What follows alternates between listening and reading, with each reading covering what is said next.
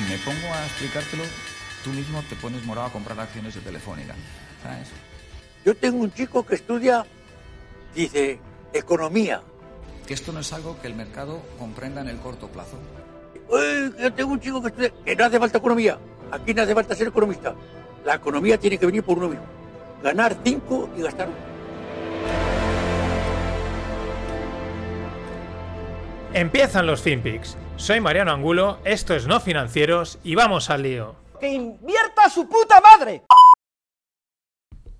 This celebration, it's not just happening today, it's not just happening this week, it's been all year long, and the message that has been coming from the Communist Party has been the same. All that is good has come from them. And it has culminated to this day, a day of projected strength and triumph for the Chinese Communist Party. And in the last few hours, we heard a very lengthy speech from the Chinese president and General Secretary of the Communist Party, Xi Jinping, in Beijing, in which he marked the milestone, in which he praised the successes of the party in the last 100 years, in which he also praised the national rejuvenation that the party has been able to achieve. He also had some more pointed words. While he said that, made the claim that China has never bullied other nations, he had this message for China's rivals. Take a listen. At the same time, the Chinese people will never allow any foreign forces to bully, oppress, and enslave us. Anyone who tries to do so will find themselves in a collision course with the Great Wall of Steel forged by 1.4 billion people. Xi Jinping also said that no one should try to underestimate China's strong ¿Qué tal, no financieros? Arrancamos la última semana de los FinPix. Habrá otra más que será de cierre, pues pro- unos cuatro programas distintos. Pero vamos con esto, las celebraciones de los 100 años del Partido Comunista Chino. Y como bien apuntaban desde Twitter, la CNN americana se rinde a estas celebraciones. Mm, por el mero hecho de darle bastante publicidad. Tampoco hablan mal, tampoco hablan bien, pero bueno, el tono es bastante amigable. La verdad es que son 100 años de éxito y lo están consiguiendo. Hay que, las cosas hay que decirlas. Lo están consiguiendo con ese soft leading, con esa forma que tienen de hacerlo, pero poco a poco implacables. Están mostrando al mundo lo que muchos otros presidentes de una manera sutil están haciendo.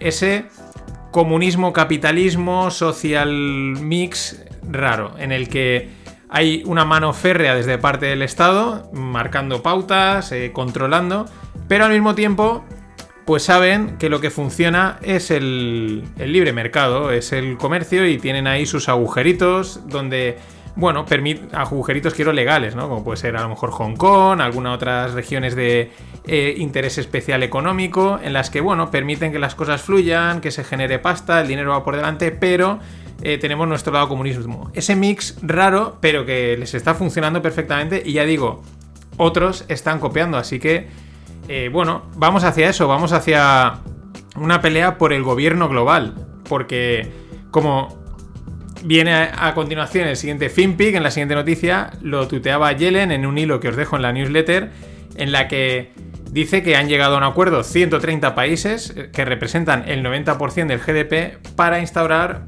pues una tasa, un impuesto mínimo eh, en general, en todo el mundo. Esto, eso, pasos hacia la. hacia el gobierno global, hacia el control.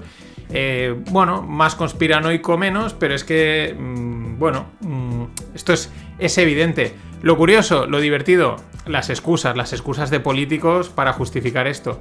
Lo primero que dice es que ninguna nación ha ganado en esta carrera, ¿no? En la carrera de la competitividad fiscal. Dices, no, no, ninguna. Hablemos con Irlanda, hablemos con Suiza o hablemos con la reciente incorporada a esta competitividad fiscal llamada Estonia, que la verdad es que seguro que no han ganado, no, la han ganado de cabeza, ¿no?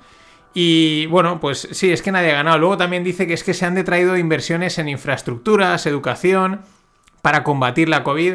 Bueno, esta es otra clásica, ¿no? Que es que el dinero se va. mm, claro, ser político es muy fácil porque tú con dinero, pues mm, uno gestiona. O sea, tú dame dinero y yo gestiono. Como me decía una vez un obrero, un albañil, muy bueno, el hombre me decía, tú dame dinero y verás la casa de diseño que yo te hago. Sin menospreciar a los arquitectos y a los diseñadores, pero también tenía razón. Él dice, yo voy con presupuesto ajustado y hago lo que puedo, tú me das pasta y dice, yo te hago aquí una casa que te cagas. Esto es lo mismo, es muy fácil ser político. A ti que a mí ahora me da 50.000 millones y verás, te gestiono lo que sea. Pues si con pasta, tú venga, a gastar, a gastar. Y esta es la línea, esta es hacia donde van. Por eso dicen, claro, lo difícil es decir, mm, voy a gestionar, optimizar los recursos. Pero eso, es que eso ya no funciona, ni siquiera los electores lo quieren. Los electores quieren gasto. Y ahí estamos. Lo- otra cosa también muy interesante es que dice que en este sistema global de bueno, del impuesto global, etcétera, Estados Unidos puede ganar, porque claro, puede competir con sus trabajadores cualificados, bla bla bla, pues mm, yo creo que no. Yo creo que ahí te estás metiendo a competir donde ya hay otros que llevan años de ventaja. ¿Quién? Los chinos. Los chinos llevan años haciendo esto y saben muy bien cómo hacerlo y están ganando la partida. Y te has metido, error, a competir en un terreno en el que lo tienes complicado. Quizás lo que te vendría bien, creo, es lo contrario. Seguir manteniendo esa competencia fiscal que no solo es fiscal, porque lo que está pasando en Shenzhen es que también es el sistema, eh, la competitividad laboral. En Shenzhen, el centro tecnológico chino, lo que sería el Silicon Valley chino, pues han empezado a revisar la normativa laboral. Desde hace tropecientos años que no la revisaban para frenar el éxodo de trabajadores, sobre todo de empresas que se están yendo a países más baratos, sobre todo del sudeste asiático, porque los costes laborales son más bajos. Entonces, ya no solo la, el- la competencia fiscal, es que es la competencia laboral. Que yo no dudo que lo van a conseguir, que va a haber un gobierno global en la sombra o no en la sombra, pero bueno, mm, será más chino, será menos chino, será más ruso, será más del gran reset, pero todo va apuntando hacia ese, hacia ese hacia ese camino. Lo que pasa es que no es fácil. Eh, ya lo vemos. Te salen competidores por cualquier lado y cualquier isla pequeña del Pacífico, pues puede ser un competidor. Al final, con esto de la digitalización, es lo que tiene. Y hablamos de 130 países que han firmado este acuerdo. Bueno, pues según una noticia del fondo, según unos datos del Fondo Monetario Internacional, muy interesantes, 165 países, es decir, prácticamente todos, porque se estiman unos 180, 190 por ahí, más o menos. Es verdad que según los acuerdos que se han firmado, hay países no reconocidos, llegaríamos a los 200 y algo, pero bueno, 165 son prácticamente todos, entraron en recesión en 2020. Y ahora viene el dato curioso. En la crisis del 2008-2009, solo 89 entraron en, en recesión. Esto es bastante interesante, ¿no? Quizás porque la economía mundial se ha vuelto más interconectada. O, o- sí, deberá de ser eso, supongo. Porque al final, este tipo de datos dices, bueno, pero debería haber sido al contrario. El sistema financiero, el colapso fue mayor. Ahora ha habido una caída, ha habido una parada, pero tampoco está plasmándose tan evidente en el mundo, por así decirlo, ¿no? ¿Me entendéis, no? Estas cosas que cuando más excavas y más te las cuestionas, mm, sales con más dudas, más dudas. Y siguiendo con el rollo del gobierno global, de la intervención público-privada, pero ya a lo bestia, algo que ya veníamos viendo y hemos comentado. Ahora viene, le toca a Didi. ¿Didi qué es? Es una app china de delivery, estilo pues, Uber Eats, etc. Salió a bolsa la semana pasada, valoración 73 billones, billions, levantaron pues, eh, para, en esa salida 4,4 billions. ¿Y ahora qué pasa? Apenas unos días más tarde llega el regulador de ciberseguridad chino y dice que han violado temas de protección de información personal. Y por ello han retirado la app, o sea, le han metido un hachazo de las App Stores chinas. Viaje enorme. Y esto va en la línea, lo mismo que más o menos le ha pasado a Alibaba. Y los americanos también están así, de una manera más sutil, pero también están ahí, que si Facebook, que si Instagram, que si fraccionamos esto, lo otro. Estas tecnologías se han hecho muy potentes y claro, eso va contra el gobierno global, que vamos a tener un gobierno privado, un gobierno público. Mm, por favor, Wally Funk, una mujer, sí, el nombre mola mucho, pero es una mujer, o sea, suena a personaje de cómic o algo así, ¿no? Wally Funk. Bueno, es una mujer de 82 años, una apasionada del mundo del espacio, lleva años entrenándose para ir allí.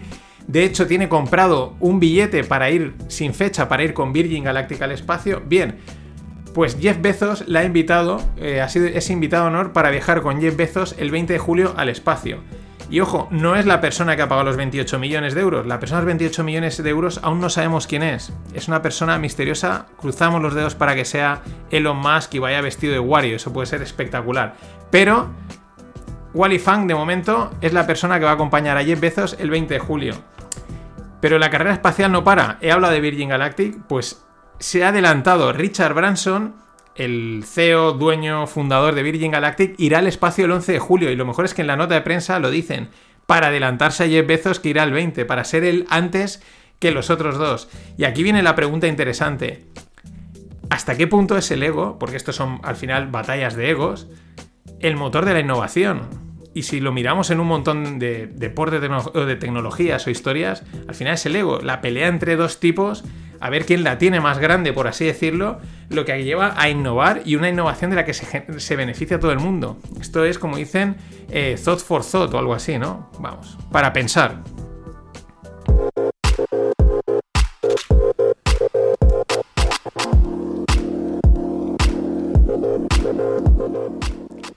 Y en startups, algo desde aquí, desde Valencia, bueno, mitad, mitad, ¿no? Desde Barcelona y Valencia, pero porque la empresa Daxa, que es de arroces, invierte 100.000 euros en la aplicación Plant on Demand. ¿A qué se dedica Plant on Demand? Y esto también lo menciono porque sé que tengo bastante gente del mundo del campo que, me oye, Antonio, Stock on Tomatoes, etc. Bueno, es una herramienta de software que ayuda a los pequeños productores locales a, que, a digitalizarse. Principalmente en dos vertientes. Primera, digitalizar la gestión propia de pedidos de la propia empresa. Y dos, la clásica ya venta online, ¿no? Eliminar intermediarios, etc. O sea, bueno, esta idea yo creo que es necesaria y, de este estilo van a salir más, no solo para este campo, sino para cualquier otro sectores en los que hace falta la digitalización, la gente va perdida. Hay también mucho vende humos y oye, una aplicación, un servicio que te lo hace un poco todo fácil, viene muy bien y ayuda bastante. Pero también es interesante lo de Daxa, y lo, lo, menciono porque lo conozco de cerquita, no por, nada, porque es una empresa de, aquí de Valencia que, bueno, pues probablemente muchos conoceréis y envasan arroz, entre otras cosas. Yo antes, unos meses antes de empezar los podcasts, estuve en un hackathon en el que ellos estaban. Y sorprendía en la cantidad de innovación que hacían. Eh, con con los restos de la, parte del arroz, lo quemaban, generaban CO2, o sea, con los, los, gases que se generaban los aprovechaban para recalentar no sé qué. Bueno, unos proyectos de innovación y de sostenibilidad chulísimos. Empresas grandes, pero no súper grandes, a veces están haciendo cosas y están mucho más implicados que super empresas que no paran de venderte el I. Y de ahí que también pues hayan decidido apostar por esta gente. Y esto es, no se conoce estos casos, pero de verdad, a mí me sorprendió esta y otras tantas que estaban, empresas de tamaño mediano, con, con proyectos chulos que te quedas diciendo, ostras, y esto se está haciendo aquí al lado y mm, a este nivel, pues bien, bien. Y bueno, un poquito de prensa rosa y blockchain. Tom Brady y Giselle Bunchen entra en el capital de FTX. FTX es uno de los exchanges que últimamente más han sonado, han cogido bastante volumen, sobre todo por la parte de derivados. Quizás por eso Tom Brady hace unos meses, cuando se puso la moda de los laser eyes en Twitter, ¿qué son los laser eyes? Pues la gente se puso en las fotos los eh, ojos con láser, ¿no? Porque, bueno, parece ser que alguien por ahí eh, criticó a los bitcoiners diciendo que parecían robots o algo así, y la gente dijo, pues sale, nos ponemos los laser eyes y era laser eyes until 100k, ¿no? Los laser eyes hasta los 100k. Tom Brady se los puso y a todo el mundo, bueno, este va a estar en Bitcoin. Bueno, pues es que entra a ser, eh, pues bueno, en el capital de FTX. ¿Qué el que se va a encargar? Pues va a ser un embajador, pues va a darle imagen a la marca. ¿Y qué va a hacer Giselle? Pues lo que suelen hacer, que me llama bastante la atención, la mayoría de las mujeres de gente que se mete en esto. Asesora iniciativas ambientales y sociales de FTX. Es un puesto eh, muy habitual. Siempre, no sé por qué razón, pero siempre las mujeres las ponen en este lado, en eh, tema social, impacto, etc. Bueno, imagen pura y dura, pero bueno, ahí entran. Y siguiendo con FTX, la empresa ah, suiza Digital Assets AG va a lanzar acciones tokenizadas en Solana blockchain y a través de FTX. Es decir, en vez de hacerlas, en vez de tokenizarlas por Ethereum, las va a tokenizar por Solana, que Solana es un competidor de Ethereum. Un competidor que también en los últimos meses pues ha cogido mucho nombre. Ha salido, eh, bueno, estos, también hay pumps eh, marketingianos en el mundo, en el mundo cripto. Así que se van a poder comprar acciones tokenizadas. En el, el, oficial va a ser FTX, el exchange, y van a estar tokenizadas en Solana, no en Ethereum. Eh, claro, el mix empieza a ser muy divertido, ¿no? Acciones tokenizadas en una blockchain que está a través de un exchange. Eh, todo esto en algún momento, que ahora es el salvaje este, pues tendrá que ordenarse para que también todos, incluso los que estamos metidos y entendemos por dónde van los tiros, aclarar, decir, vale, esto es de este tipo, esto es de este tipo, porque el mix está siendo espectacular. Mm, me sigue costando en parte ver el tema este de tokenizar acciones, salvo que sea ya un proceso de simplemente de cambio de plataforma, ¿no? De que las, en un futuro las acciones como tal las conocemos realmente sean todas tokenizadas y pues coticen en un formato tokenizado, pues con todas las ventajas del mundo DeFi que, que ofrecen.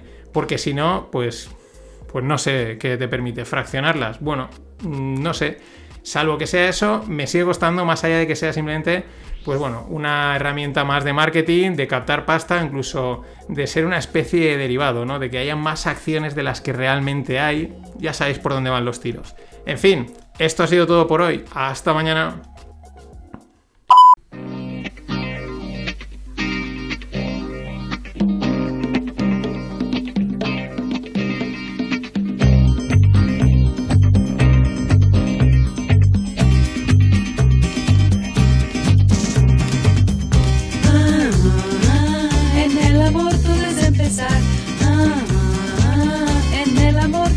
Si él te lleva a un sitio oscuro, que no te asuste la oscuridad. Pues casi nunca se está seguro si es por amor o por algo más. Ah, ah, en el amor todo es empezar. Ah, en el amor todo es empezar. Si tú notaras que es un tormento y no se acaba de decidir, para ayudarle es el momento de que enseguida le des el sí. Explota, explota, me explota. Explota, explota mi corazón. Explota, explota, me explota. Explota, explota mi corazón. Libre, libre, libre, ay. Qué desastre si tú te vas. Explota, explota, me explota. Explota, explota mi corazón.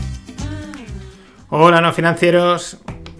Aquí tenemos eh, homenaje a la póstuma ya, eh, a la grande de Rafaela Carrá, con esas letritas mm, sutiles pero directas, o no tan sutiles. Y me, ha venido al pelo porque Explota, Explota, me exploto ha hecho el oleoducto de Pemex en el Golfo de México. No sé si habéis visto las imágenes, si no las tenéis en la newsletter, la pasaré también el... Bueno, las tenéis en la newsletter que me estaba liando. Eh, en medio del mar, un círculo de fuego que es espectacular. O sea, el mar y un círculo de fuego. Tal cual, dices, pero no se apaga, no. Pues hay una bola de fuego y están tirándole agua. Y bueno, eh, ¿qué es lo, curioso? Que claro, enseguida empieza eh, Twitter y las, las historias y los rollos, ¿no? Y enseguida, ah, el capitalismo salvaje destruyendo el medio ambiente, es que esto no puede ser. Y enseguida ha salido gente a decir, a ver, que Pemex es una empresa estatal, ¿no? Con lo cual, en teoría, ¿no? Las, las empresas públicas estatales, pues no son capitalismo salvaje, ¿no? Incluso algún analista decía, mira, dejando a un lado PVDSA, es decir, Petróleos de Venezuela, la dejamos a un lado, Pemex es la empresa más corrupta del mundo, o sea, no nos contéis rollos, ¿no? En cualquier caso, esa es la, la parte, las dos partes anecdóticas, el vídeo es espectacular, la, la bola de fuego en medio del, del océano. Y bueno, eso no repercute, pero el, petróleo, pues eh, por los 76 dólares ya. Eh, la OPEC está en negociaciones, siguen ahí, ellos de vez en cuando se reúnen, que si vamos a recortar producción, que si no, en todas estas historietas, que pues bueno, es lo que tienen los cárteles. Lo interesante es que Estados Unidos está súper pendiente, sigue pidiendo a los americanos que, se aumente la producción, ¿no? Para, bueno, ellos el, petróleo alto eh, no les beneficia principalmente. Y como bien apunta Javier de Blas, que es, el, que es un periodista de Bloomberg y sigue todos estos temas, y me parece súper acertada la, la visión, dice, oye, no hay nada más respetuoso en el medio ambiente, y él dice, lo digo por Trump y por Biden, que pedir que se produzca más petróleo, ¿no? Es esta doble moral o las contradicciones de, bueno, te, mundo, te vendo el mundo eco-friendly, green, los bonos verdes, las energías renovables, pero al mismo tiempo aquí el que manda es el oro negro y por favor, bombea todo lo que puedas para que esto sea barato y la economía tire para adelante. Nuestro amigo Dumber, del que os he hablado muchas veces, es- un- el gran descubrimiento de este último tramo con sus newsletters súper eh, ácidas en ciertos aspectos. Ya le he visto varias veces decir el petróleo a 300 dólares de broma, pero es esa broma que ya empieza a decir, "Mm, imaginaros, ¿por qué no? Lo vimos a negativo y nadie se lo esperaba. Pues ¿por qué no verlo a 300? Apaga y vámonos. Y relacionado con el petróleo, mm, porque es un producto relacionado, los futuros del gas, lo comentaba la semana pasada, los futuros del gas en Europa siguen disparados. Las altas temperaturas que están siendo bestiales en, todo, en toda la parte norte del, globo, lo de Canadá es una locura, eh, los bajos stocks, bajos flujos desde Rusia, altos precios del gas natural desde Asia, que hacen que tampoco se transporte mucho y en fin, disparadísimos. Como consecuencia, pues productos asociados también empiezan a subir, como por ejemplo el carbón. Así que sigue habiendo fiesta en los mercados energéticos, en la electricidad y en el desajuste este que vivimos. Y el desajuste parece que la Fed está intentando corregirlo. Lo, lo he venido comentando porque lo van mencionando por ahí que quizás la Fed realmente está empezando a extraer liquidez. La verdad es que el gráfico que os dejo en la newsletter lo, así lo muestra. El juego este con las repos inversas, lo que damos por un lado, ¿vale? Damos 10 por un lado, pero, quita- pero pedimos 12 por el otro, por lo tanto estamos retirando a priori liquidez, pero es verdad que el mercado no se está enterando, el SP sigue a su marcha, etcétera, pero mucho ojo porque aquí lo que manda es la liquidez y las transacciones. En esa línea, un- una noticia, un dato curioso, pero que tiene su intríngulis. Eh, bueno, según la, pa- la paridad del poder de compra, el Power, eh, el Power Purchase Parity, perdón, que es bueno, es una parte de aquellos que habéis hecho, estudiado economía, pues el fácil, el índice Big Mac, ¿no? Es decir, un Big Mac en la India, cuánto cuesta en comparación a lo que cuesta aquí en España, ¿no? No- haciendo los cálculos y decir, pues mira, es más caro, es más barato, etcétera, y es el nivel de, de compra eh, de paridad. Bueno, pues comparando la Nutella, la eh, alabada, ¿no? La, la querida Nutella, a los italianos les estaría saliendo un 32% más cara que a los alemanes. Estamos comparándola también con la, con la moneda, con las monedas antes del euro. Eh, bueno, mm, ya digo, puede ser anecdótico, puede tener muchos matices, pero no deja de ser algo que se ha comentado y que, por ejemplo, los griegos con el tema de la deuda lo han tenido. El estar metidos en una, moneda, que es el euro, que prácticamente es el, marco alemán, pues mm, bueno, a los alemanes les cuesta menos conseguir lo que a los países del sur nos cuesta más conseguir. Es verdad también que los países del sur pues no hemos sido muy estrictos con nuestras cuentas y eso también se paga. Pero bueno, ahí está, un 32% en proporcionalmente, ¿eh? Eh, haciendo cálculos de estos eh, económicos, les cuesta más a los italianos que a los alemanes. Así que no quiero decir, no quiero ni pensar en España lo que nos cuesta. Y el CEO de ARM, el de, mm, perdón, de, microprocesadores y estas historias, que a veces ya me, lío bastante con, con microprocesadores, semiconductores, es todo lo mismo. Bueno, ARM, que Nvidia está detrás. Pues bueno, dice que han valorado y creen que es mucho mejor la fusión con Nvidia que salir a bolsa. Y lo interesante es la frase que dice Simon Segars, que es el CEO de ARM sobre la salida a bolsa. Dice, contemplamos salir, contemplamos la IPO, salir a bolsa, pero nos dimos cuenta de que la presión que nos iba a suponer a la hora de entregar en el corto plazo eh, crecimientos de ingresos, rentabilidades, ahogaría nuestra habilidad para invertir, eh, desarrollar, movernos, movernos rápido e innovar. y aquí resalta el CEO de una, de una manera muy, muy clara algo que es lo que sucede cuando metes inversores, tanto si es una startup como si sales a bolsa. Los inversores entran a ganar dinero y aprietan las tuercas. Oye, quiero rentabilidad, rentabilidad, quiero rendimiento y quiero los números. Mientras que cuando vas por libre, pues sí, igual no creces tanto, pero puedes dedicarte a, innovar y a crear quizás con una, con una mayor libertad. Muy interesante esto. Y bueno, Elon Musk admite que la conducción autónoma es más difícil de lo que pensó originalmente. Esto es debido a los continuos retrasos que han ido saliendo en la entrega de la última versión, que es la FSD 9 Beta. Claro, hay muchos, hay algunos clientes y algunos trolls, evidentemente, que empiezan ya a, pues a reírse, ¿no? De, porque constantemente producen eh, retrasos. De hecho, por ejemplo, la factoría de Tesla en Berlín se acaba de anunciar que se pospone indefinidamente. Mucho ojo, ¿vale? Esto, y es curioso sobre todo, ya dicen, hay quien lo venía diciendo, pero ya el propio Musk lo confirma que está costando más o va a costar más de lo que parece. Y siguiendo con Tesla, un dato que, bueno, pues mm, podíamos intuir, ¿no? La entrada de Tesla al SP, que fue súper sonada ya por noviembre, diciembre más o menos, le ha costado a sus inversores 45 billions. Bueno, esto se podía prever en parte. Al final el SP, ¿qué se pasa? El SP500, pues es, por decirlo así, es como una especie de espina dorsal, donde se anclan miles de estrategias, pero distintas. Los indexados, los de cobertura, los de volatilidad, los arbitrajes, es el índice más líquido y... Y claro, ahí empiezan a jugar muchas, muchas, mm, pues eso, muchas posiciones que no tienen que hacer que por entrar en algo donde hay más gente, suba. Aviso al mundo Bitcoin, que el mundo Bitcoin woke que dice, ah, más gente, esto solo puede subir. Ojo, porque en el momento entras en las grandes ligas y empiezan a entrar miles de estrategias, empiezan a hacer, pues eso, posiciones de volatilidad. Hay gente que está comprando el activo pero luego lo está prestando en corto. Hay gente que realmente lo está utilizando como cobertura. Se empiezan a generar derivados en torno a ese activo que a veces lo que generan son pues presiones a la baja, presiones a la alza, en fin. Os lo podéis imaginar la castaña tan divertida que es esto. Así que, y aquí es lo mismo, dices, pues si es, eh, Tesla entró en un índice grande, con más gente, con más dinero y las acciones en ese momento y de momento y hasta ahora son finitas, son escasas, pues deberían de haber servido hasta el infinito. Pues no, no ha pasado. Y siguiendo en el mundo de la bolsa, la IPO de Robinhood. Robinhood es la aplicación esta para comprar y vender acciones y productos financieros americanos, que pues sobre todo los millennials ha tenido mucho éxito. Bueno, eh, va a salir ahora en julio, no está clara la fecha, pero la valoración va a estar en torno a 40 billions. Y claro, empiezan a presentar pues informes, ¿no? De pues dónde ganan el dinero, etcétera, y aquí es lo que mola. El 81% de los ingresos de Robinhood, el 81% viene de pagar por el de los pagos por el order flow. ¿Esto qué quiere decir?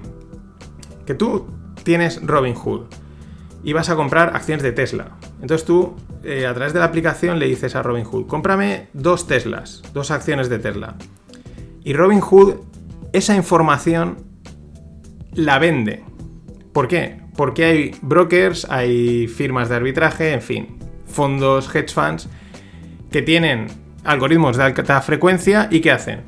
Yo recibo esa información, yo sé que tú quieres comprar dos Teslas, voy a poner números fáciles, a 1000, pues las voy a comprar yo un poquito antes y te las vendo. Y me gano esa diferencia, ¿no? O sea, yo, yo ya sé cuál es lo que quieres hacer y por lo tanto me posiciono antes. Es un poco el front running.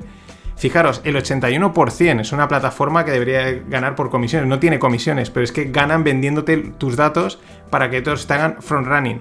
De hecho, de ese 81% de ingresos que vienen de pagos por el order flow, el 27% viene del gran Ken Griffin de Citadel, que estuvieron ahí también en el juego de GameStop y toda esta movida. Así que muy, muy llamativo. Nada más y nada menos, el 81% de los ingresos por vender tus órdenes, por vender tus datos. Los datos. El, como dicen, el oro negro del siglo XXI o del siglo XXII.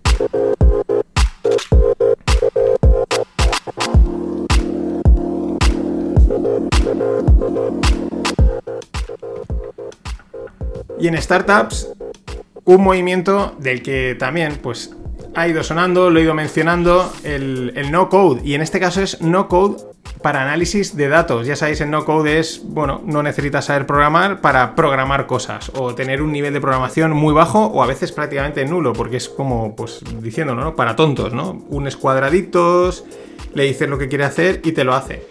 En este caso se trata de una aplicación de una startup llamada Obviously AI, ya lo dice, ¿no? Inteligencia artificial obvia.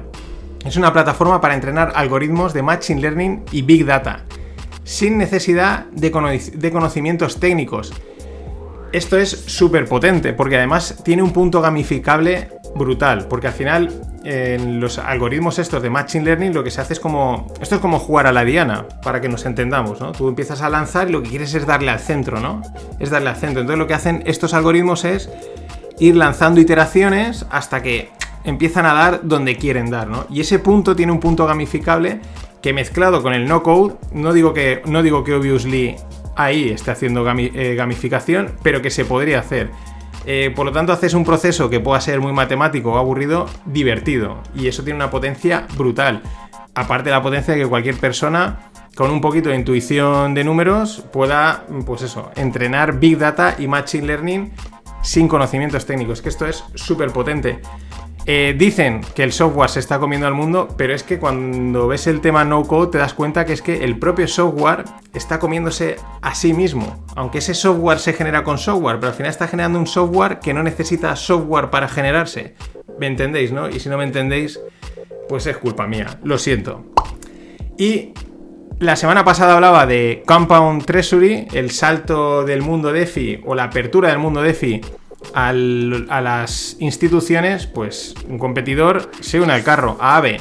AVE, que es un money market descentralizado, también se lanza a por los institucionales. Y es que está arrancando, como bien apuntan, el Institutional DeFi. Y esto sí que es también potente. Es que DeFi tiene problemas, hay hackeos, ya he dicho, es un campo de minas, es el salvaje este, pero tiene un potencial enorme, brutal, y sobre todo cuando te permite eh, mover la liquidez eh, y sacar una rentabilidad. Es que eso que es algo que los bancos hoy apenas dan, está todo súper limitado y aquí llega el salvaje este llamado DeFi a intentar liarla. Es verdad que ya lo hemos comentado, poco a poco también los venture capital, los inversores van entrando en estos protocolos, van tomando posiciones de, control a través de los tokens de gobernanza, con lo cual esto de DeFi pues va a quedar DeFi, pero de DeFi al final será poco. Y esta última noticia, dice el CEO de Coinbase que el yuan digital amenaza seriamente al dólar como moneda de reserva mundial y que los americanos deberían de crear un dólar digital rápidamente. Esto me ha llamado la atención. Eh, esto lo hemos estado comentando, la pelea China-Estados Unidos, etc. Pero no habla de Bitcoin, no habla de ninguna criptomoneda. ¿Por qué? Porque ¿con qué se compran las criptomonedas? ¿Con yuanes o con dólares? ¿Y a él qué le interesa? El dólar. ¿Por qué? Porque los americanos pues serán igual de malos que los chinos, pero son un poquito más transparentes en ese sitio, son de momento un poco menos dictatoriales y los chinos con un yuan digital pues pueden hacer estragos, como ya los han hecho, de repente cargándose a todos los mineros y limitando tal negocio o tal otro.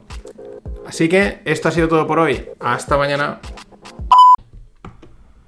Happy birthday, America. Yes, indeed, as we celebrate our independence. Today as we celebrate our birth as a nation, a day that kickstarted a, a, a, revolution to gain our sovereignty. Let's admit that this last year's trip around the sun was also another head scratcher. Um, but let's also remember that we are babies. You know, as a country, we are basically going through puberty in comparison to um, other countries' timelines. Um, and we're going to go through growing pains. We are going through growing pains. This is not an excuse to say this, it's just a reality. And this is good because we got to keep learning. We, we got to keep maturing. We got to keep striving. We got to keep climbing. We got to keep building. And we got to make sure we maintain hope along the way as we continue to evolve. Why? Because it's who we are. Why? Because the alternative sucks. I believe that America and you and I ¿Qué tal, no financieros? Este que veis, alguno lo habréis reconocido, es Matthew McConaughey, un vídeo de hace unos días con motivo del 4 de julio. Pues bueno, aupando, animando a las tropas americanas, por así decirlo, a los americanos, felicitándolos. Algunas partes yo creo que nos valen para todos. Es como un mensaje crítico pero positivo, ¿no? Decir, oye, pues hay que seguir para adelante, hay que innovar, hay que crear, etcétera. Pero mola que el tío reconoce que son babies, que dice, oye, llevamos aquí poco tiempo los americanos comparado con otros países que tenemos, pues vamos, cientos, por no decir miles de años de historia, eh, por lo menos, eh, vamos, culturalmente algunos, España tiene 500 años de historia, así que poco, pocas, pocas dudas ahí. Y, luego también mola al final cuando dice, bueno, pero al final es que... Mm, everything, el resto es una mierda. Entonces, por eso lo nuestro es bueno, ¿no? Que es una, forma de un poco de decir, eh, todo es una mierda, pero lo otro es peor. Así que me quedo con lo mío, que eso me ha llamado bastante, me ha, hecho gracia. Yo creo que al final todos pensamos un poco igual con nuestros países. Bueno, esta reflexión así, no muy económica, pero viene al pelo. Porque el tío este mola. Me he pillado su libro en Amazon, que estaba por uno, me lo pillé hace un par de semanas, de ofertas de Amazon Kindle, eh, cuando me lo lea, pues ya os contaré qué tal es, a ver qué reflexiones hace, si son tan, tan molonas y, y, dan tanto juego. Pero bueno, entrando en la materia, entrando en los FinPix y entrando en el juego, los caramelos siempre se reparten en el mercado de bonos. Prácticamente siempre. Es un mercado donde mueve mucha pasta. Es un mercado muy fino, por así decirlo. Mm, esto es una expresión mía, pero bueno, al final en el bono es deuda, hay que hilar muy fino y bueno, eso hay que tenerlo calculadito. Pues ¿por qué lo digo? Porque el high yield chino, es decir, los bonos de alto rendimiento, que es una manera sutil de decir los bonos chunguitos, mm, está al 10%, ha subido en, apenas un mes, ha subido de un 2% a un 10%. Esta es una subida espectacular. Y como apuntaban, esto es no bueno, amigo. Esto no, no vaticina cosas buenas. Pero como estamos en estos tiempos de disparidades, pues igual es algo hasta normal dentro de la irracionalidad y de la anormalidad que reina actualmente. Siguiendo con los bonos, los junk bonds americanos, que la semana pasada eh, ya comentábamos que estaban en mínimos, pues siguen más en mínimos, en el 3,78. Fijaros esta disparidad entre el equivalente chino, podríamos decir, ha subido al 10%, eh, los americanos cayendo al 3,78 en mínimos históricos. Un junk bond, o sea, un bono basura, yankee, malillo, por así decirlo. A ver quién entiende todo esto. Últimamente en Twitter todo el mundo decía, "Pff, yo es que el último mes no sé ni lo que está pasando. Entre eso, más la estacionalidad de verano, que las cosas se relajan y todo tira un poquito para adelante, etcétera. Como por ejemplo al 10 años americano, por debajo del 1,30. Es decir, el precio ha pegado una subida fuerte. Mohamed El Erian dice que esto es por cobertura de índices. Bueno, pues bien, pues y otro dirá que es que yo qué sé, que es que están metiendo pasta por todos los lados o que bueno, que la gente se está yendo de vacaciones. Pero ahí, pues siempre, siempre está cociendo algo en los mercados y mola, mola seguirlo. Mientras sigue la tesis respecto al drenaje de liquidez en los mercados. Mm, La Fed está metiendo mucha pasta y por un lado pues se dice que parece ser que estaría empezando a retirarla sutilmente. Pero también apuntaban que es que igual China, eh, porque llevamos la verdad en términos de liquidez, parece ser que unos cuantos meses con bastante sequía, bastante ahí tensos en cuanto a, liquidez. De hecho, eso se refleja en los mercados. Han ido subiendo, pero tampoco ha sido nada espectacular. Podríamos decir prácticamente que han estado bastante estancados, últimamente marcando algunos máximos, pero bueno, venimos de un día tras otro marcar máximos, pues que se te quede un mes o dos ahí estancadito, pues llama la atención. Muy correlacionado con esta tesis del drenaje liquidez, pero dicen que los chinos podrían ahora coger e inyectar un montón de pasta porque están hasta los huevos de, de este estrés que les está salpicando por el bono, por los bonos que decíamos, por también, bueno, eh, también he comentado alguna vez, ya se han venido comentando el tema de, bueno, de que muchas empresas zombies, demasiada deuda, en fin. Pero es China, no sabemos, no sabemos realmente qué sucede. Y aquí hago un matiz, porque me he dado cuenta la diferencia entre tesis y narrativa. Porque he, dicho que la tesis del drenaje de liquidez y no la narrativa. Digo tesis porque esto lo saco de cuentas de Twitter de gente pues, profesionales que independientes con mucha experiencia y son tesis porque son ideas de inversión. Yo creo que están mucho, o sea, no tienen ningún sesgo más allá del que pueda tener una persona como inversor, ¿no? Pero no tienen ninguna intencionalidad. Por eso a eso le he dicho tesis. Y por eso otras veces digo narrativa, porque cuando salen en los medios masivos, eh, se repiten mucho, eh, lo ves en prácticamente, pues eso, todas las cuentas oficiales de periódicos, de medios de comunicación, pues es cuando dices, esto puede que más que tesis sea una narrativa para colocar papel. Y bueno, siguiendo con otro de los temas, otro de los culebrones de esta semana es el tema de Didi, la startup mm, que salía a bolsa, bueno, startup de estas ya mega startups, eh, decacornios o como lo queramos decir, y que salía a bolsa en Estados Unidos y luego unos días más tarde China decía que le paralizaba o le baneaba todas las aplicaciones en las App Store. Bueno, pues parece ser que lo sabían. Parece ser que los chinos, o sea, los de Didi, sabían que los chinos les habían avisado, les habían dicho, oye, tú aquí no estás cumpliendo la privacidad y tal. Y más o menos, pues se callaron, hicieron oídos sordos, hicieron largos para conseguir la salida a bolsa. Eh, la consecuencia de todo esto es que lleva una caída del 30% en apenas unos días. Y hay otro par de empresas en el mismo, en el mismo, en la misma tesitura, Full Track Alliance y Kanzum. Pero bueno, estas ya no son tan conocidas. Didi sí que es más conocida en el ámbito este de growth, startups, IPOs y toda esta historia. Y otra de las cosas que dan bastante que hablar son los coches eléctricos, porque es la, de momento es la eterna promesa, van a llegar, están llegando, pero bueno, hay muchas esperanzas, eh, también el rollo green, etcétera. Bueno, estas cosas que ya sabemos. Y pues otra cosa, Nissan dice que quiere potenciar tanto los coches eléctricos que a sus partners que se unan para desarrollar componentes, eh, dice que les va a cubrir los costes. Los costes, incluso aunque no lleguen a utilizar los componentes, ¿no? Como, oye, a todos los que os unáis os cubro, eh, pero esto hay que lanzarlo adelante, ¿no? O sea, es un apostar muy fuerte, pero claro, estas salidas, eh, pues te pueden salir bastante caras.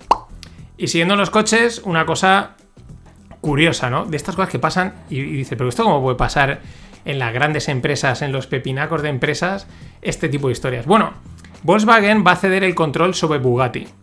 Mm, El tema es que pierde dinero con Bugatti, entonces de momento, pues bueno, van a vender una parte y el control lo tomará eh, la firma croata Rimac. Vale, hasta ahí, bueno, es una historia más de- del mundo empresarial, ¿no? Pero es que la historia es que eh, esto fue una adquisición cap- caprichosa, como puede ser la de cualquier Bugatti, el que se lo quiere permitir, pues al final es por capricho. Pero es que el hijo del CEO de Volkswagen se, bueno, se cayó en la admiración absoluta de un modelo vintage de Bugatti y a partir de ahí empezó a gestarse la compra casi como un capricho, o sea, una empresa a lo bestia. Eh, lo cual es lo que decían, dice, tampoco pinta demasiado Volkswagen que vende Passat y Golfs, que son muy buenos coches, pero con una marca de súper ultra lujo, ¿no? En fin, pero oye, ahí estamos. Y más cosas que pasan, porque el tío sigue dando guerra. Trump va a demandar a Zuckerberg y a Jack Dorsey por haberle baneado. El tío va a dar guerra hasta el final. Lo que pasa es que a ver si sacan algunos audios y cosas así, los puedo meter, que es lo que mola.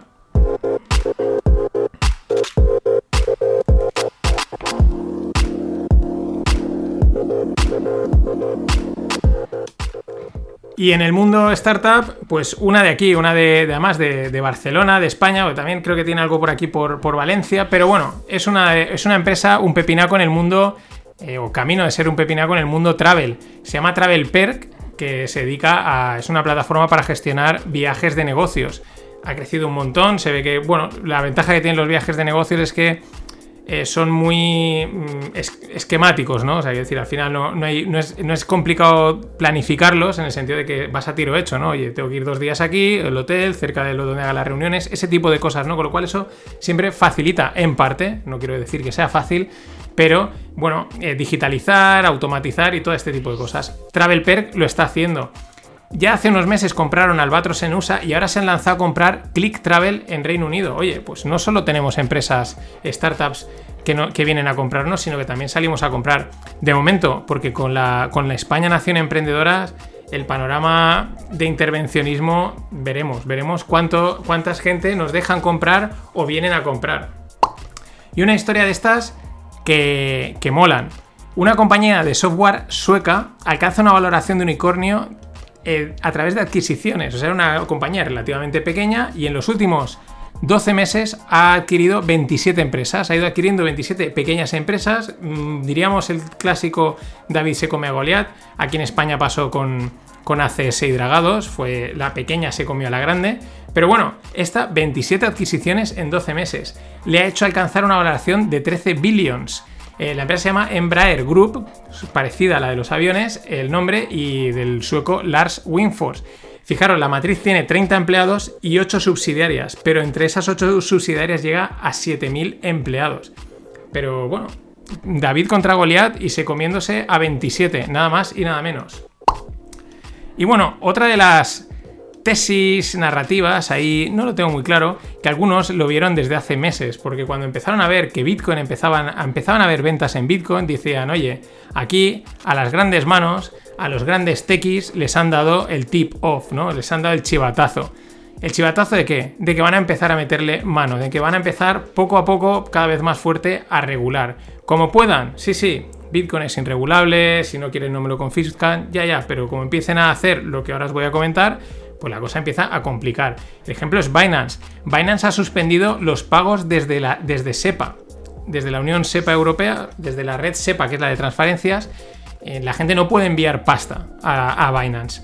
Y por otro lado, ha fichado a un ex oficial de asuntos regulatorios para el Reino Unido eh, todo esto pues va encaminado por un lado, bueno, vamos a dejar de operar hasta que empecemos a cumplir regulaciones, ¿vale? Para ir encajando, porque si no nos van a acotar el chiringuito. Entonces antes de que tener problemas, es la sensación que a mí me da, prefiero que la gente no meta pasta durante un tiempo hasta que cumplamos, hasta que estemos en normativa, todo lo que toque, a meter gente y siguiendo en esa, bueno, esto es más que convergencia, digo, absorción, ¿no? Mm, es lo que hemos comentado.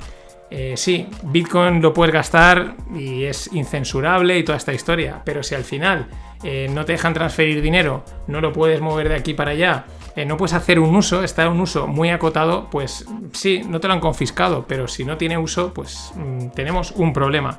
Y en esa estamos con el mundo con el mundo cripto y con el mundo DeFi, que ya hemos visto que los institucionales se están metiendo. Así que Nada más, hoy ha sido más breve, pero lo breve si es veces, si es breve, dos veces bueno. O no. Hasta mañana. All our analysis on CBDC, in particular for the use of general to the general use, uh, we tend to establish the equivalence with cash, uh, and there is a huge difference there. Uh, for example, in cash, we don't know, for example, who's using a $100 bill today. We don't know who is using a 1,000 peso bill today. A key difference in, with the CBDC is that central bank will have absolute control on the rules and regulations that will determine the use of that uh, expression of central bank liability. And also, we will have the technology to enforce that. Those, are, those two issues are extremely important, and that makes a huge difference with respect to what, to what cash is. ¿Qué tal, no financieros? Vamos con el último FinPix de la temporada. La semana que viene van a otros cuatro, pero especiales. Y seguimos, esto va por tandas, ¿no? Estos han estado callados un tiempo y ahora vuelven otra vez a la carga el rollo globalista, el control. Esto hemos estado hablándolo, las CBDCs, pero este es Agustín Carstens, un tío gran, o sea, gordo, pero gordísimo. O sea, de verdad, o sea, no, es que es, eh, es de facto, o sea, es una barbaridad. Eh, pero espectacular. El presidente, a mí me recuerda al personaje este de Los Simpson, que era mafioso súper gordo, pues igual. Y algo de mafioso también es, seguro. Presidente del Banco Internacional de Pagos, que es como el banco central de los bancos centrales. O sea, Scary Movie 4. Y lo que dice, pues es ya de, vamos, de terror, de la casa de terror de las grandes, ¿no? Que, que es que, claro, con el dinero actual, si tú pagas, pues no saben ellos si te has gastado los 100 euros en Coca-Colas o yo qué sé, o en cupones de la 11, no lo saben. Y claro, con las CBDCs, ahora sí, van a poder saber perfectamente dónde se gasta todo el mundo el dinero. Realmente, pues eso, eh, aterrador y pues van poquito a poquito en sus pasos, coincide con lo que, pues bueno, con las noticias de ayer, de antes de ayer, ya digo, van narrativas, van oleadas y la cosa pues sigue a su marcha, porque es verdad que la gente está muchas veces dispuesta a ceder. Eh, privacidad eh, a cambio de seguridad. Muchísimas, una de las cuestiones claves de las dictaduras, de por qué hay gente que las apoya. Y esto no digo que vaya a ser, pero joder, es que es que ahí están, a cara perro, diciéndolo, sin problemas. Y bueno, en la misma en la misma línea, el FMI apuntaba hace unos días a la posible confiscación del ahorro privado para resolver el problema de deuda. O sea, tú generas el problema de deuda porque los, pues eso, las élites institucionales económicas eh, son las que han generado, están generando esta bola de deuda y luego eh, la pagan otros, ¿no? O sea, decimos, no, vamos a quitar el ahorro privado. Eh, nota, porque me mola pinchar, ¿no? Bitcoin cae. O sea, esta noticia debería haber hecho que Bitcoin se disparase al alza, pero no, cae. O sea, las narrativas a tomar por saco constantemente. Seguimos. El Banco Central Europeo, la amiga Lagarde, pues suben su, su, objetivo de inflación. Es la primera vez que lo tocan en mucho tiempo. Siempre han. El objetivo que tenían era estar por debajo del 2%, ahí cerquita. Y ahora dicen que eh, puntualmente lo pueden pasar por encima del, del 2%. Bueno, traducción. Esto es, primero, excusa para seguir metiendo dinero a expuertas en el mercado. O sea, por un lado, te están diciendo, porque al final esto, FMI, BCE, FED, etcétera, pues es como un poco hablemos de lo mismo todo. Están diciendo que hay un problema de deuda, ah, pero subimos el, objetivo de inflación porque así podemos generar más deuda. ¿Por qué? Porque el objetivo es generar más inflación. no hay por dónde cogerlo. Pero también es otra forma de no querías caldo, pues tomas dos tazas. Porque aquí hay dos caminos. Es decir, uno, si has conseguido el objetivo que tenías de inflación, que no lo han conseguido, pero si lo has conseguido, bueno, pues bien, pues ahí estamos. ¿Qué necesidad tienes de subirlo? Sobre todo en el caso de la inflación, que sabemos que tiene una parte positiva porque hay crecimiento, pero tiene otra parte negativa porque penalizas el ahorro. Entonces, si lo has conseguido, ¿para qué subirlo? Pero es que si no lo has conseguido, es eso, es caldo, pues toma dos tazas. Es decir, mira, esto lo que hacen todos los políticos. ¿Esto no funciona? Pues redoblo la apuesta. ¿No funciona? Pues redoblo la apuesta. Y un R que R como una casa. De hecho, hay dos frases de su statement de su declaración. Es que leo, disculpad, leo todo en inglés y me salen más las palabras en inglés que en, que en castellano, y eso es, eso es un problema también. Pero bueno, esta frase dice, el objetivo este que se han planteado, dice, este objetivo es simétrico, lo que significa que las desviaciones negativas y positivas de la inflación con respecto al objetivo, con respecto a ese 2%, son igualmente indeseables. Dices, ah, vale.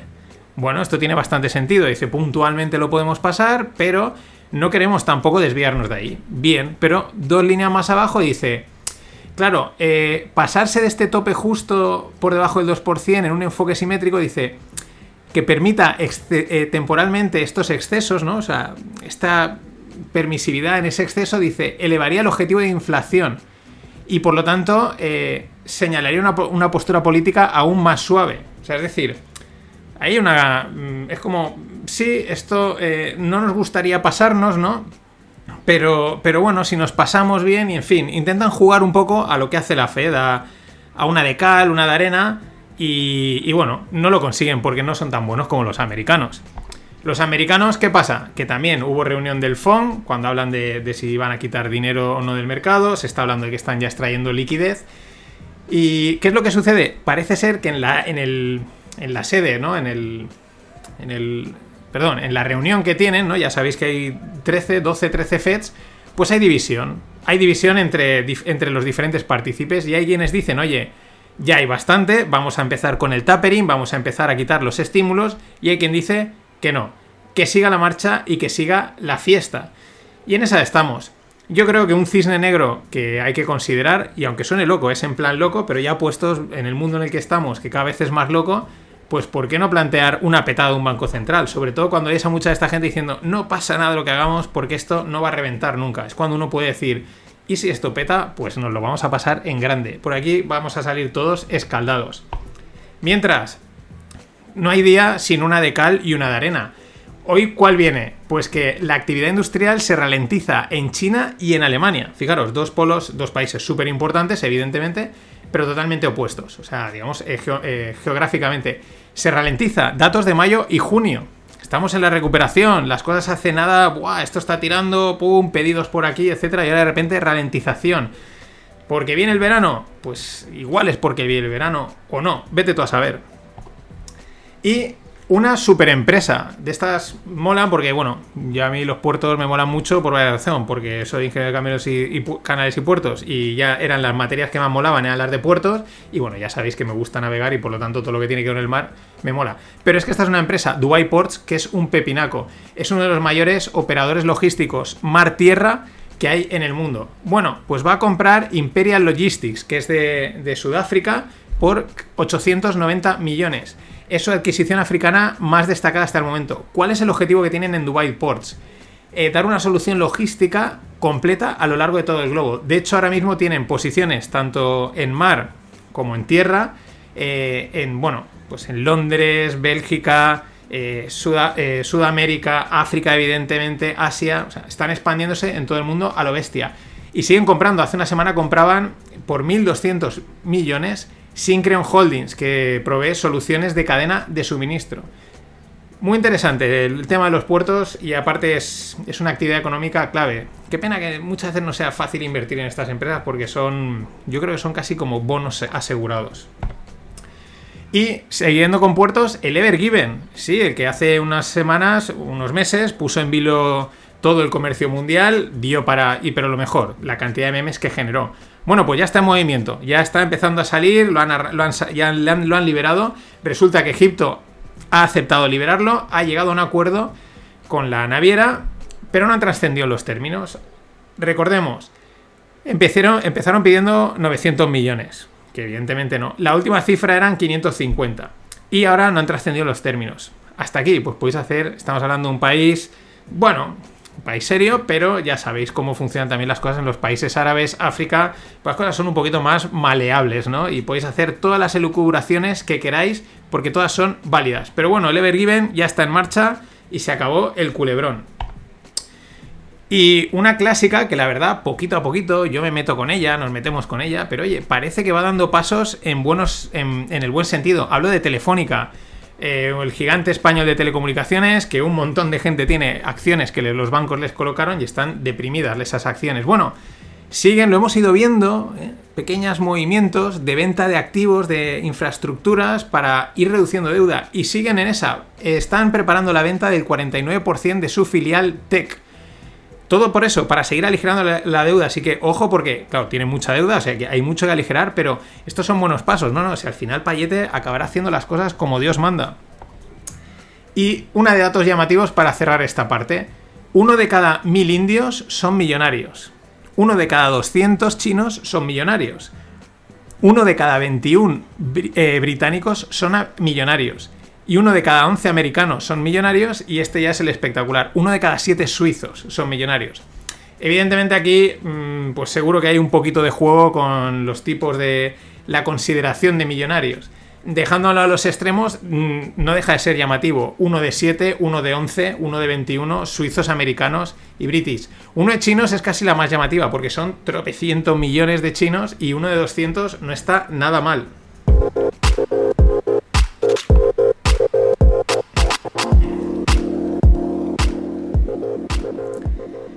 Y en startups, una, una gráfica que os dejo en la newsletter, también muy interesante.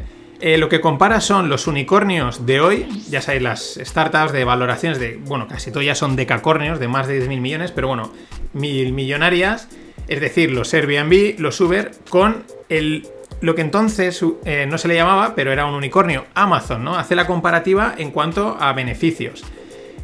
Claro, ¿qué pasa? La mayoría, digamos, comparando el tiempo que, estas empresas han estado, están en activo, ¿no? En sus 15 años, pues ¿dónde estaba Amazon en su, cuando tenía 15 años de existencia, ¿no? Haciendo ese tipo de comparaciones, resulta que estas empresas pierden mucha más pasta que lo que Amazon perdía en su momento. Y Amazon en ese momento ya perdía. Es verdad que hoy en día hay más dinero, el dinero tiene menos valor, ¿vale? Estos rollos de inflación, pero no deja de ser llamativo. A mí me, me gusta, la, o sea, pone de relieve una cosa que últimamente se ve en los mercados, ¿no? Y es, y es algo muy humano, es intentar recuperar las oportunidades perdidas. Es decir, hace 10 años, por poner un corte, haber invertido en Amazon con unos fundamentales que no se ajustaban a las métricas habituales del value, ¿no? Porque había que si mucho PER, que si mucha inversión, esto pierde.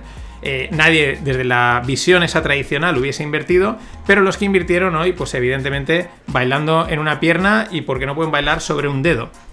Y los que no invirtieron están, tras, desde mi punto de vista, muchas veces eh, eh, transfiriendo, traspapelando, trasladando ese punto de visión a voy a buscar el nuevo Amazon. Da igual invertir en empresas que los números sean malos, porque esto como crezca y llegue a ser Amazon, ¿no? Intentando recuperar esa oportunidad perdida, intentando encontrar el santo grial. ¿Cuál es el problema en parte? Que pone relieve para mí estos datos, ya digo, dejando a un lado los matices, es que Amazon solo hay uno, y no lo digo en términos de e-commerce, evidentemente solo hay un Amazon, sino digo en el término de inversión que se multiplique por tanto, ¿no? Que llegue a ser tan exitosa. Es muy probable que solo haya uno y que el resto no llegue ni de cerca. Por lo tanto, mm, si se está invirtiendo en empresas diciendo no pasa nada que tengan muchas pérdidas, Amazon también las tenía, ya, pero es que igual eso, Amazon solo ha sucedido una vez. Y este, este sesgo es algo que se ve bastante, yo creo, desde mi punto de vista, opinión muy personal, como todas, eh, en los mercados, entre otros, en, no solo en acciones, sino en algún que otro activo.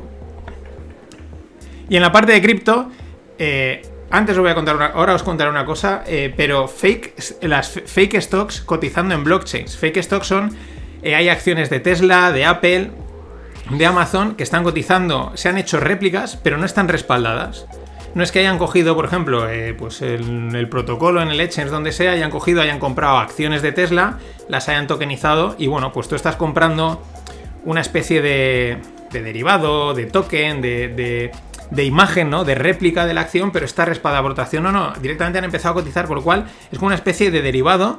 Bueno, no, es un derivado, pero que no tiene ningún tipo de respaldo. O sea, es como si yo saco ahora a cotizar unas acciones de Tesla, que las linkeo al precio de Tesla, pero realmente no hay nada detrás.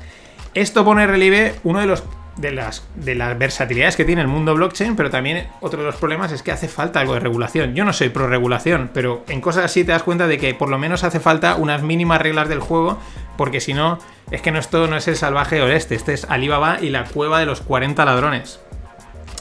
Y esto que os voy a contar es por un, por un oyente, por Jesús, le mando un saludo, que hemos compartido algunos, algunos audios y seguimos compartiendo. Si alguno me quiere y hay gente que a veces me, envía algún audio y oye, pues yo contesto desde lo que puedo saber. Ya sabéis, el 644-454-276. Puedo tardar en contestar porque el WhatsApp Business pues me notifica cuando me da la gana. Entonces tampoco tengo mucho tráfico ahí. Cuando a veces entro digo, ostras, esta persona me escribió hace 15 días. Que es lo que me pasó con Jesús. Pero bueno, la historia viene porque ella me comentó que iba a comprarse, iba a entrar en un, en un ETN de Bitcoin, ¿no? Y el otro día me decía, pero es que he visto que el ETN, cuando el Bitcoin sube un 7, el ETN solo sube un 3. Dice, he hablado con ellos, es el ETN es de Vanek Vectors Y dice, pero no me han acabado de, explicar qué es lo que pasa. Y dice, bueno, tampoco está mal, ¿no? Y enseguida pues dije, bueno, pues voy a investigar esto, que estas cositas son las que molan. Bueno, lo primero, hago un paréntesis. Eh, las noticias últimamente es que eh, tropecientas empresas están intentando lanzar ETFs de Bitcoin y se los deniegan todos, ¿no? Mm, ¿Por qué? Pues principalmente, desde mi punto de vista, una de las principales lastres es la volatilidad. No pueden darle eh, vía a un ETF que lo va a comprar la gente de forma masiva y tiene una volatilidad loquísima el activo detrás. Porque pueden haber petadas, como el Volmageddon que hubo con el VIX, pero los productos del VIX son productos complejos y allá tú. Y aquí, pues con mucha volatilidad, los profesionales del mercado saben que mucho ojo con la volatilidad. Es decir, ¿cómo puede ser que eh, se estén denegando prácticamente, o sea, se estén denegando todos los ETFs, pero haya un ETN de Bitcoin? Primero, la diferencia entre un ETN y un ETF. Lo expliqué en un fin de pod, os lo pondré en la newsletter por si lo queréis revisar. Pero al final es un. Bueno, los ETNs o los ETCs pues bueno, es un productito, es una versión del ETF que se emite una deuda colateralizada pues para poder sobre todo comprar materias primas, porque la gente no va a comprar, por ejemplo, el café y tenerlo como puede tener las acciones guardadas. Y bueno, es un instrumento pues para sortear y para poder estar expuesto a, ciertas materias primas. Esto es un ETN, ¿vale? Así resumido para porque necesitaría bastante rato para, para explicarlo, pero repito, os lo dejaré el, el audio que hice en un fin de pod. Bueno, y claro, el ETN te dicen está totalmente respaldado, full collateralized, que bien me ha salido, en Bitcoin. Y claro, pero dice, pero la cotización del ETN sigue el, M el MBIS Crypto Compare Bitcoin WWAP Close Index. Es decir, sigue un índice de Bitcoin. ¿Esto qué quiere decir? Pues que ellos compran Bitcoin. Y, y como tienen Bitcoin, tienen el activo, digamos, físico, eso respaldan el producto. Pero luego el producto, lo que te están dando la cotización, es un índice basado en Bitcoin. Entonces ahí había que ir a ver el MVB Crypto Compare Bitcoin VWAP Close Index, ¿qué está cotizando? ¿Y qué es lo que te está cotizando? Te está cotizando, así, resumido, una media ponderada de la cotización de Bitcoin en diferentes tramos, ¿vale? Claro, ¿qué, están, qué, es lo que han hecho? Eh, emitir, están, estás invirtiendo en un Bitcoin con menos volatilidad. Por eso me decía Jesús, dice, es que he notado que cuando esto sube un 7, más o menos, el Bitcoin, el ETN este sube un 3, pero cuando Bitcoin cae un 7, esto solo cae un 3, claro, porque te están cotizando la, media ponderada. Por lo tanto, ¿qué pasa? Que tú realmente no estás invirtiendo en Bitcoin, estás invirtiendo en una estrategia sobre Bitcoin que reduce la volatilidad. Y esto también es muy interesante, porque esto es lo que yo digo, no es un mal producto, pero son los que yo digo que muchas veces son, cuando yo digo que un producto es malo, no es porque sea una estafa ni cosas así, sino simplemente es porque a lo mejor no responde a tus objetivos o a tu tesis de inversión. Y no estoy hablando por Jesús, hablo en general. Porque vamos a Bitcoin. Vamos a dejar a un lado a los maximalistas, los fanáticos, la peña del culto, el resto. ¿Por qué la peña está entrando en Bitcoin? Primero, porque hay moda, porque hay FOMO, porque se habla de que se va a ir a las nubes, y si se va a ir a las nubes, yo quiero estar metido y llevármelo también. Que me parece perfecto, especulación pura y dura, para eso estamos también. Pero claro, si tú entras con esa tesis, es una de las cosas que he criticado también, muchas veces a la gente se le vende, ¿no? Esto es refugio, tal, estable, tal, o sea, pues eso, como un valor refugio y tiene una volatilidad enorme, con lo cual no, es especulación de momento pura y dura. Pero volviendo al tema, tú estás comprando un activo porque dices, si se va a tu moon, yo quiero llegar the moon y si puede ser más allá, y entonces inviertes en, una, en un activo que realmente no te va a hacer llegar a tu moon, te va a hacer llegar menos. Con lo cual, no está cumpliendo tus objetivos. Estás invirtiendo en Bitcoin, pero es un Bitcoin con menos volatilidad. Hay gente que podría decir, oye, perfecto, yo es que quiero invertir justo en eso, en un Bitcoin de menos volatilidad. Ya, pero entonces igual, para eso te vas a un SP500, porque están bastante correlacionados y el activo es mucho más sólido, mucho más líquido y menos rollos. Esta es una de las cosas muy interesantes tengo que darle gracias a Jesús por contármelo y a partir de ahí tirar del hilo y quedo abierto a cualquier pregunta y comentario. Estos han sido los FinPix. La semana que viene, ¿qué cuatro, llamémosle FinPix entre comillas, voy a emitir? El primero será un repaso del año, de las noticias que me vengan a la mente. No voy a tirar de archivo, simplemente lo que yo recuerde. Noticias macro, micro, de mercados y de startups. El segundo, el del martes. Lo mismo para el tema cripto, Bitcoin, DeFi y blockchain. Va a ser un poco, el año pasado, algunos acordaréis que hice dos fin de pods dos monográficos dedicados, uno a Bitcoin y otro a blockchain, bastante extensos. Y dije, el año que viene me comprometo a hacer la continuación, a ver cómo están las cosas y pues dar algún palito y alguna alegría. Pues eso es lo que haré en el, en el segundo episodio de la semana que viene, evidentemente más reducido porque muchas cosas ya están explicadas. Y un poco, pues, cómo he visto qué es lo que ha pasado, qué cosas importantes y qué cosas pueden pasar. El tercero será un behind the scenes, es decir, cómo han ido las cosas en los rogles. Y el último será pues un behind the scenes de, lo- de no financieros, de los FinPix, del fin de pod, pues bueno, con algunas ideas, qué cosas quiero hacer, tal, etcétera, ya sabéis. Ese tipo de cosas. Así que nada más. Hasta la semana que viene. Pasad un buen fin de.